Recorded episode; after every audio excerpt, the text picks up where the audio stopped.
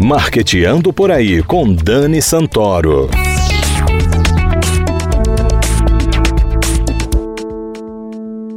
Bom dia, galera de marketing, ouvintes da CBN Maceió 104,5 FM. Está começando Marqueteando por aí. Atualmente, 78% das empresas brasileiras estão presentes em pelo menos uma mídia social. Desse total, 57% estão conectadas apenas e exclusivamente para fazer vendas online. Só o Instagram cresceu 57% como plataforma de vendas nos últimos meses. Os números não negam que as redes viraram plataforma para empreender, especialmente durante a pandemia. A internet e as mídias sociais são meios eficazes e baratos para vender e se relacionar com os clientes.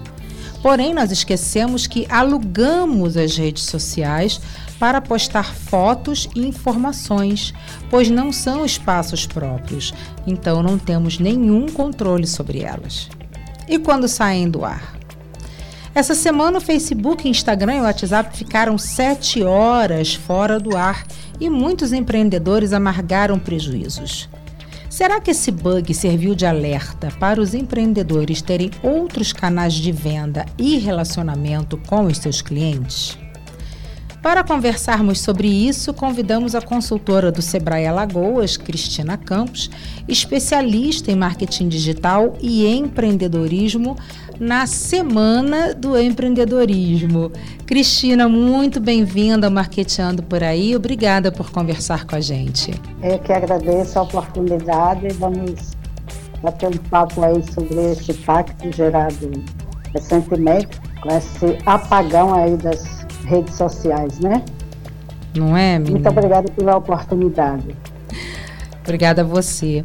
Cris, antes da internet e das mídias sociais, os comerciantes tinham suas estratégias de vendas e de relacionamento com o cliente que os ajudava a vender. O que aconteceu com essas estratégias depois do advento das mídias sociais? Vamos lá. É, todo o cenário, né, nos últimos oito anos, ele tem mudado bastante para é, toda a estrutura de comunicação das empresas migrarem para o digital. E aí, com esse advento da internet e das redes sociais, né, as empresas começaram a estabelecer estratégias em um ambiente só, né, em uma rede só, que acopla hoje, que foi o caso do Facebook, Instagram e WhatsApp, ele acopla em uma plataforma só as três estruturas tecnológicas, né? Nós estamos falando aí da maior plataforma de redes sociais do mundo, né, com uma robustez tecnológica é, incomparável a qualquer outra plataforma existente no mundo, se tratando de digital, né, de tecnologia. E aí o que é que aconteceu com esse cenário? Muitos é, empreendedores eles migraram, né? Infelizmente a gente observa também que a migração, não há uma preparação para a base dessas empresas, né? Nós especialistas temos dialogado muito sobre essa esse posicionamento da transformação digital com o questionamento, né? Será que realmente a sua empresa está preparada para essa transformação? Porque aí nessa preparação ela envolve uma série de fatores que devem ser trabalhados de forma planejada, de forma estratégica, né, com objetivos e com metas, não deixando de lado, Dani, e eu procuro é, sempre nos meus projetos de marketing associar né, o estratégico offline, que é o marketing que a gente já, a forma de se relacionar com os clientes que a gente já conhecia, que a gente já praticava, uhum. ao digital. Então, eu faço sempre em todos os meus projetos essa associação. Até porque é, a nossa realidade digital, como aconteceu recentemente com o apagão, agora na segunda, né? Na segunda-feira agora, nós temos um público-alvo que é importantíssimo como fator primordial para as empresas, o empreendedor conhecer o seu público-alvo. Então, nós temos formadores de opinião que eles acessam sim os canais digitais, mas não é um hábito dele adquirir produtos pelos canais digitais. E nós temos o público-alvo que eles realmente estão mais familiarizados com as, é, os canais digitais, as redes sociais, e criaram esse hábito de consumo. Então, a base importante é você trazer para dentro da sua empresa o conhecimento sobre seu público-alvo. Esse é o primeiro ponto. Uhum. E o segundo, trabalhar essas duas bases, né? Trabalhar a sua base offline com as estratégias que nós já usávamos. Né? Com o apagão, a gente percebeu que parece que as pessoas esqueceram que o WhatsApp, né? Então você não recebe nenhuma ligação, você vê também, observa nesse cenário que as estratégias de marketing da plataforma que eles utilizam como neuromarketing frente à sociedade são é, extremamente fortes, né? Então vincula muito o seu cérebro só a esses canais, né? Chegando a trazer dependências, inclusive, do uso à base do Facebook, né? Sim, aí então, assim, você comentou das estratégias, né? Que tem uhum. estratégias que vão além das redes sociais. Que estratégias seriam essas? Exatamente. É, é importante que a gente observe esse público-alvo e trabalhe com um canal de comunicação que seja acessível a esse nosso público-alvo. Então, nós temos vários outros canais de comunicação dentro do marketing estratégico, dentro do marketing é, offline, né? Que seria exatamente você, é, você trabalhar a comunicação com maior visibilidade, com campanhas é, promocionais, com é, ações que integrem né, a, a intenção de compra do seu consumidor, né, do seu público-alvo, a realização efetiva da venda. Então, é, por exemplo, uma estratégia que a gente pode usar offline, se a gente tomar como base o shop center, né? Nós podemos desenvolver ali uma estratégia onde a gente possa captar esse público-alvo e por meio dessa chamada, que é a estratégia de atração em loco, nós é, conseguimos aumentar essas vendas sem necessariamente ter que usar os canais de é, digitais, que esses, na realidade, Daniele, é, as redes sociais elas têm o objetivo de promover, de dar visibilidade, né? Uhum. Elas não trazem, por exemplo, o Instagram, ele não traz um link de automação para que você feche, efetive uma venda dentro daquele canal.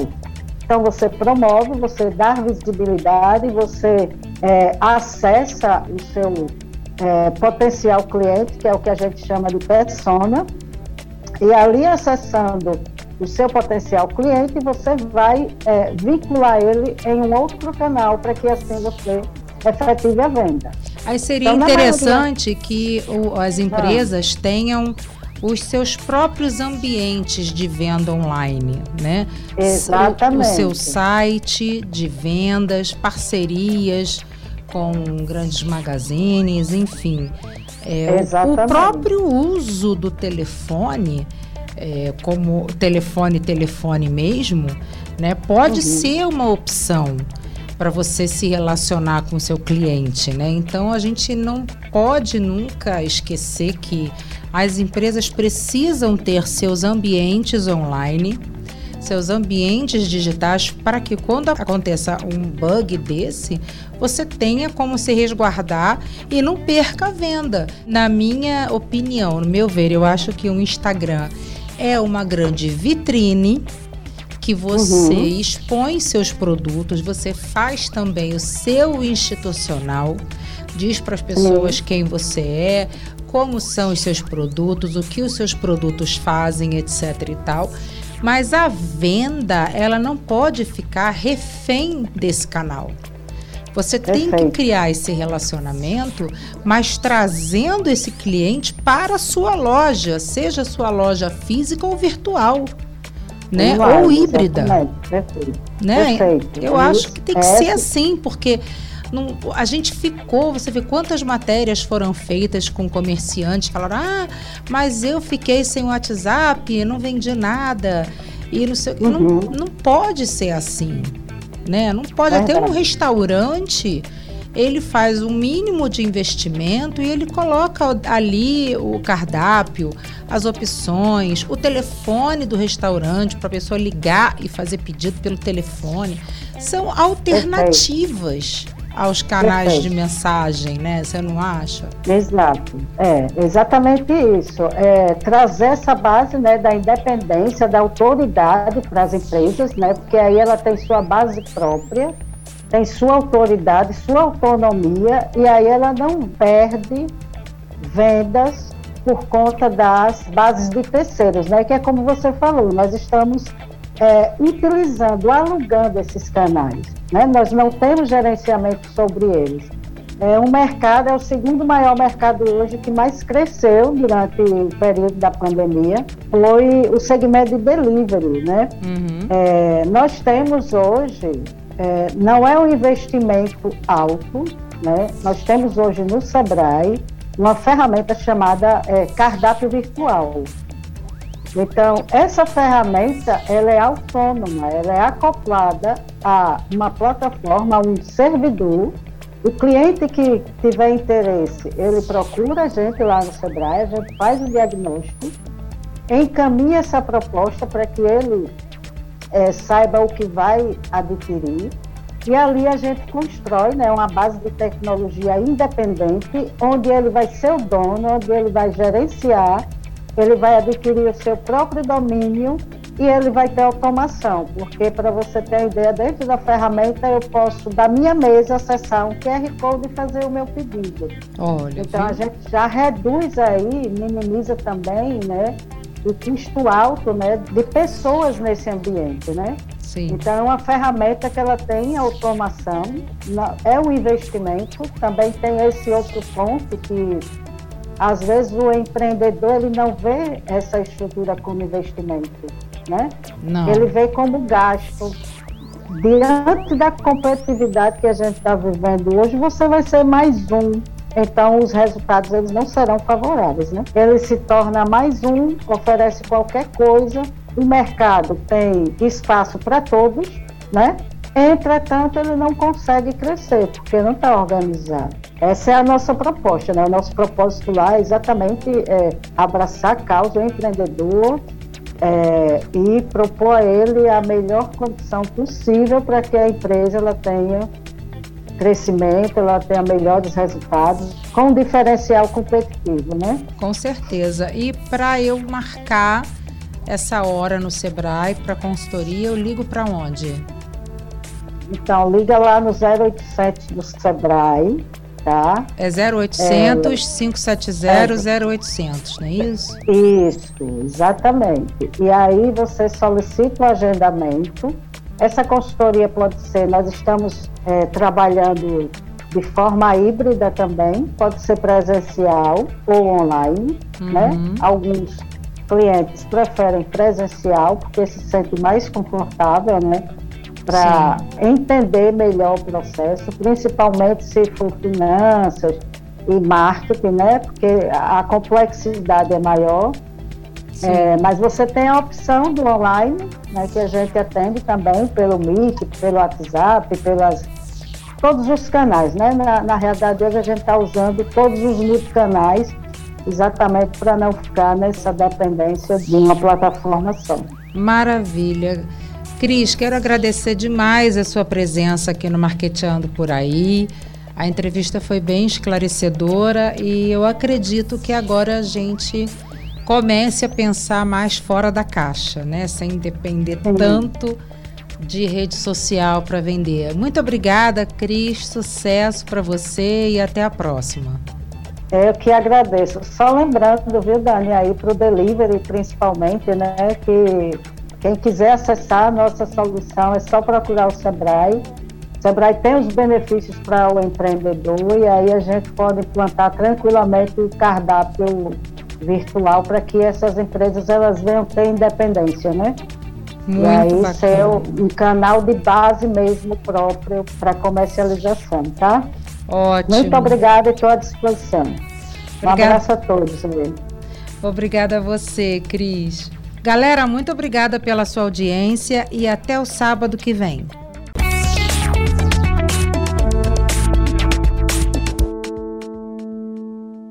Viajar, fazer roteiros culturais e gastronômicos é tudo de bom.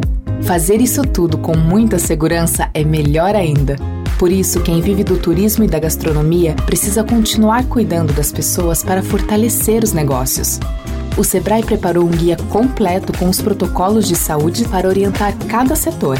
Acesse sebrae.com.br/cuidados e saiba mais. Sebrae, a força do empreendedor brasileiro.